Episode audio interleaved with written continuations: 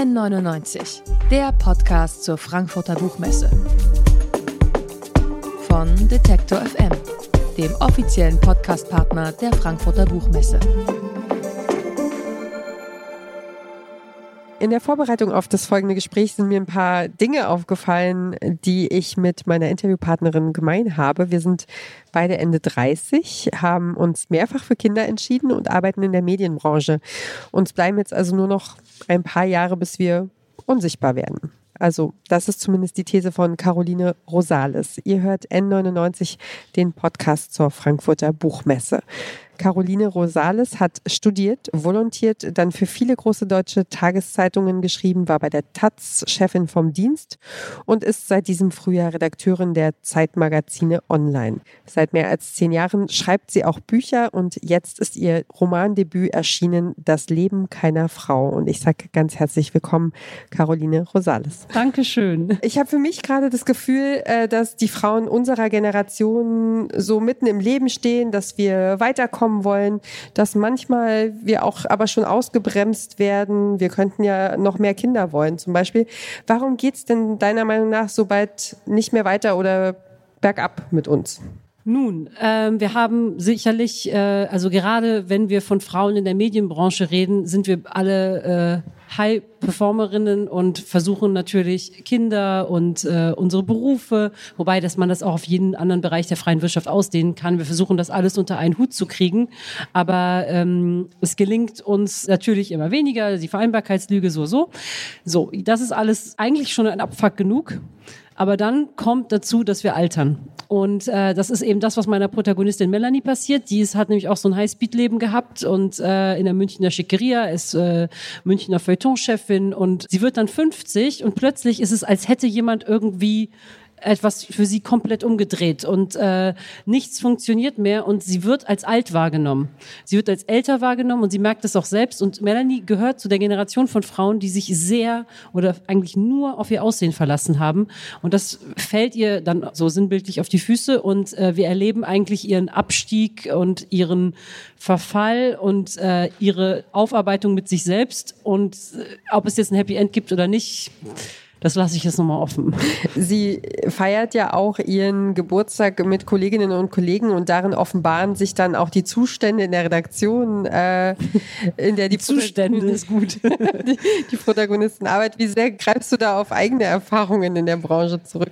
Also Melanie hat ja einen sehr autoritären äh, Chefredakteur Werner, der so von Geburt an Chef war ne, und sich auch so als das begreift. Und äh, sie hat dann natürlich die ältere, etwas viel coolere Kollegin als sie selbst. Und sie hat die junge äh, Praktikantin und äh, dann auch sehr schnell Kolumnistin Eilika, die sie als absolute Gefahr und Warnung an sich selbst wahrnimmt. Und äh, Eilika ist in ihren Augen nur gekommen, um sie zu ersetzen und zu vernichten wobei das ja eine reine groteske Projektion von Melanie ist, weil diese arme junge Frau, Eilika, die will einfach nur einen Job haben und die will überhaupt niemanden verdrängen. Und Melanie steigert sich dabei extrem rein. Und ähm, tatsächlich der autoritäre von äh, Geburt an Chef Werner ist natürlich irgendwie ein Konglomerat aus vielleicht nicht allen, aber sehr vielen Chefredakteuren, die ich hatte. sehr gut. ähm, Melanie wehrt sich ja aber auch so ein bisschen gegen das Altwerden. Sie akzeptiert zum Beispiel nicht, dass sie in die Wechseljahre kommt. Was braucht es denn, damit Frauen in Zukunft besser altern oder entspannter altern können? Oder braucht das was ich fand diesen Moment so spooky, wo, äh, und ehrlich gesagt, ich weiß auch noch nicht, wie ich dem begegnen werde, weil sein ganzes Leben wird man als Frau, als Mädchen schon so sehr auf sein Aussehen konditioniert und vor allem auf seine Gebärfähigkeit. Hast du Kinder, hast du keine Kinder, hast du Sex, äh, welchen Sex hast du, äh, ne, wie gut siehst du aus? Und es ist immer alles ähm, sozusagen diese, dieser Gebärfähigkeit untergeordnet und plötzlich ist die weg und du bist sozusagen nur noch ein Mensch, ne? Also nur noch die Hülle äh, der Gebärmutter, die nicht mehr funktioniert. Und ihr Frauenarzt sagt ja dann auch zu ihr, im Mittelalter wären wir längst beide tot, ne? Und äh, ja, gut, dass ihre Gebärmutter noch nicht davon weiß, so ungefähr. Ähm, aber das ist irgendwie auch ein Moment, wenn man sein ganzes Leben nur darauf konditioniert wurde, auf diesen Schönheitsaspekt oder auf diesen Fruchtbarkeitsaspekt, egal ob man jetzt Kinder haben, Kinder nein, das sind ja alles existenzielle Fragen. Und plötzlich ist das alles vorbei und man ist eigentlich so neutral. Also die Franzosen würden sagen, eine freie Frau in femme libre, aber äh, Melanie findet das überhaupt nicht lustig und ich bin auch noch nicht, habe noch nicht für mich selbst das Gefühl, dass ich das lustig fände. Ja, ich äh, gehe da mit. ähm, die Figur wirft ja auch anderen Frauen vor, wie zum Beispiel ihrer Schwester oder zumindest indirekt, ähm, wenn sie sich an alte Rollenbilder knüpfen. Ist der Feminismus für uns manchmal einfach zu fordernd? Also Melanie ist ja keine richtige Feministin. Sie hat zwar feministische Bücher geschrieben und sie glaubt von sich selber eine Feministin zu sein, aber im Grunde ist sie so ein bisschen das, was man so den, die schwarze Reiterin des Patriarchats nennen könnte, die alte weiße Frau, die im Grunde dem alten weißen Mann immer zum Aufstieg verholfen hat und das auch immer flankiert hat, das System, und immer dafür gesorgt hat, dass er auch in seiner Position bleibt und seine Autorität auch nie angefochten hat. Also wenn man das so auf moderne Betriebe überträgt, könnte man einfach sagen, junge Frauen, ältere Frauen, Seniors, schließt euch doch alle zusammen und haut den jetzt weg. Also so, weil ihr seid doch viel stärker. Aber das ist wie so eine, in so einer absoluten Monarchie, wo sich keiner traut, die Königsmörderin zu sein. Also dabei ist der eigentlich gar keine Autorität mehr. Die Taz hat tatsächlich über das Buch geschrieben, es ist ein flammendes Plädoyer für Frauensolidarität. Und da äh, gehe ich wirklich mit, weil es, die Lösung wäre so einfach. Ne, man müsste einfach sich viel stärker verklicken oder Banden bilden. Zusammenhalten. Ja, das große Problem, mit dem nicht nur die Protagonistin zu kämpfen hat, sind diese klaren Kategorien. Also entweder muss ich eine vorbildliche Feministin sein oder eine super Hausfrau.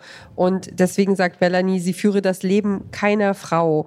Äh, werden Frauen trotz der Jahrzehnte voller Debatten und, und Kämpfe immer überhaupt noch nicht als Individuen wahrgenommen, sondern nur als Frauen? Ja, genau. Und ja, was machen wir jetzt damit? Ähm, ja, äh, das ist tatsächlich eine Frage, die, die wir auch, äh, also die ich in den letzten Tagen häufig versucht habe, mir so zusammenzustammeln und zu debattieren. Also das Schöne ist ja als Romanautorin, also äh, als Sachbuchautorin war das immer anders. Da musste ich immer die Fragen beantworten und alles wissen. Und mit der äh, Belletristik, also ich bin mit der Frage auch überfordert, was, äh, was Frauen im Alter denn dann so machen sollen und welche Art von Frau es oder nicht.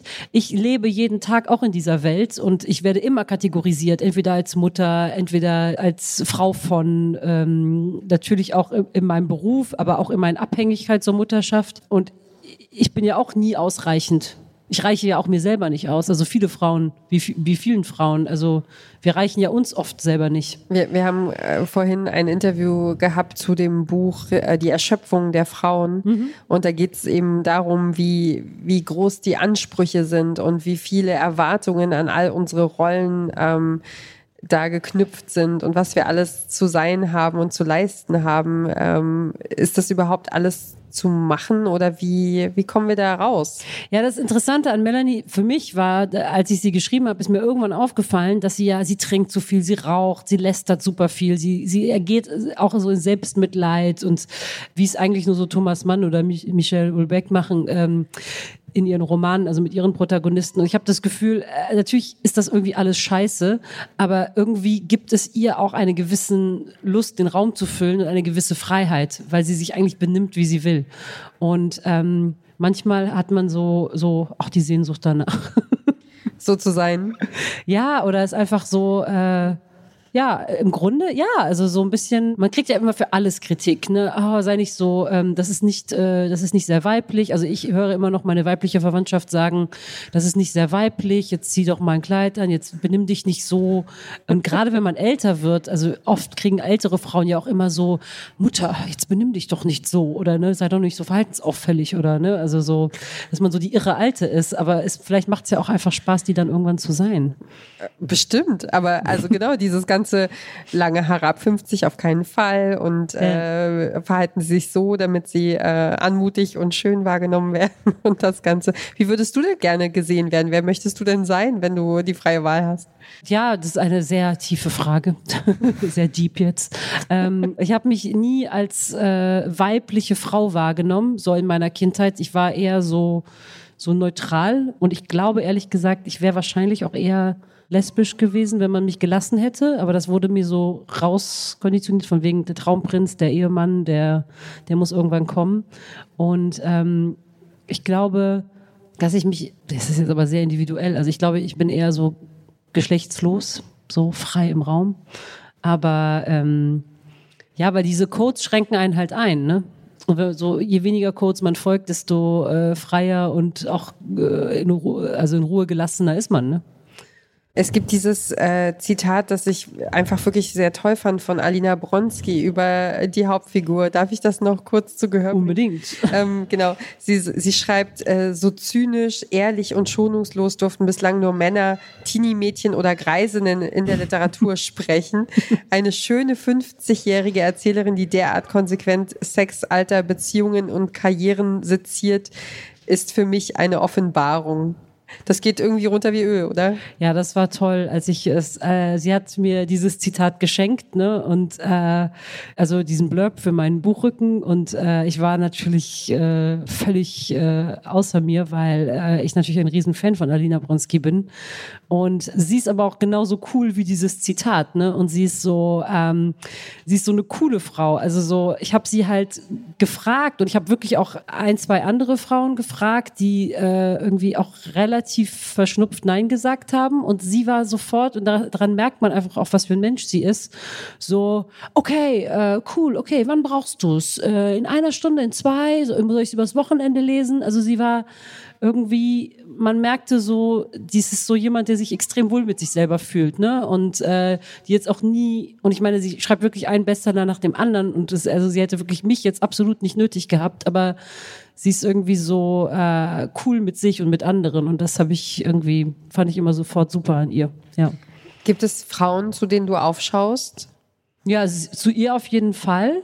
Ich schaue eigentlich zu äh, allen Frauen auf in meiner Umgebung und äh, zu meinen Kolleginnen, zu meinen Chefinnen, zu, zu allen Moms, die ich kenne. Also ich schaue nur nicht zu den Frauen auf, die, wo ich merke, dass die so missgünstig sind damit kann ich irgendwie nichts anfangen. Wo wir wieder beim Stichwort Zusammenhalt sind, ne? Ja, genau. Das, wie wichtig das ist. Gibt es noch irgendwas, wo du sonst sagst, das werde ich irgendwie nie gefragt und ich würde es gerne mal beantworten? also ähm, ja, manchmal gehen wir vielleicht einfach alle zu sehr in die gleiche Richtung oder denken dieselben Sachen oder gibt es irgendwas, was dir zu deinem Buch oder zu dem Thema im Kopf rumschwirrt, was du mal loswerden willst? Ja, also vielleicht, äh, was, was ich mir dann immer so überlegt habe, ähm, ich habe es, glaube ich, bei einer Lesung angesprochen, es gibt ja auch die Rolle der thailändischen ähm, Putzkraft, äh, Putzfrau Maricel. Und ähm, die, die am Anfang, also Melanie behandelt diese Frau sehr, sehr herablassend. Und ähm, die fand ich irgendwie total interessant und die wird am Ende noch sehr, sehr wichtig. Und irgendwie äh, fand ich es gut, auch diese Farbe da drin zu haben, weil ähm, diese Upper-Class-Frauen sind immer so sehr dazu geneigt, sehr über Feminismus zu schreiben. Und äh, also einige von ihnen. Und dann aber so äh, also ich habe das mal erlebt von so einer Autorin, die äh, über Feminismus schreibt und mir dann erzählt hat äh, in irgendeinem Nobel-Restaurant, wie sie ihre Putzfrau auf 10 Euro gedrückt hat. Und ich dachte so, oh come on. Und es war so, ähm, und Maricel ist tatsächlich auch eine ich habe irgendwann war ich in meinem Leben äh, total äh, mit Job und Vereinbarkeit im Arsch. Und dann dachte ich so, okay, ich brauche eine Putzfrau. Und dann habe ich mir über eine App eine bestellt. Und tatsächlich ist Maricel auch die einzige, die den richtigen, ihren richtigen Namen trägt. Und äh, sie kam dann in mein Haus. Und ich hatte von Anfang an ein schlechtes Gewissen, obwohl ich sie dann immer, ich habe ihr noch so immer sie extra bezahlt und ich wusste, dass sie zu wenig verdient, deswegen habe ich ihr immer noch extra Geld gegeben und dann habe ich ihr ihr Essen immer angeboten und meinte so, hey, mach doch Pause und so und, und aber es war so ein Clusterfuck, weil ich konnte aus dieser Situation nicht rauskommen, dass wir so ungleich waren. Und das war für mich so äh, irgendwie vielleicht auch, also sie war dann auch so nett und hat mir noch so Statuen von den Philippinen mitgebracht und so. Und äh, aber ich konnte ihr nie gerecht werden. Und ähm, irgendwie war es ganz schön, sie jetzt so in dem Buch zu, auch zu verewigen und dass sie am Ende auch so eine, eine so starke Rolle bekommt. Das sagt Caroline Rosales. Ihr Debütroman Das Leben keiner Frau ist bei Ulstein erschienen und es hat 240 Seiten, kostet 22 Euro, ist also im Buchladen des Vertrauens zu bekommen. Vielen, vielen Dank, dass du nochmal hergekommen bist, dass wir das ja, Gespräch klar. führen konnten. Wie wunderbar. Danke. N99, der Podcast zur Frankfurter Buchmesse. Von Detektor FM, dem offiziellen Podcastpartner der Frankfurter Buchmesse.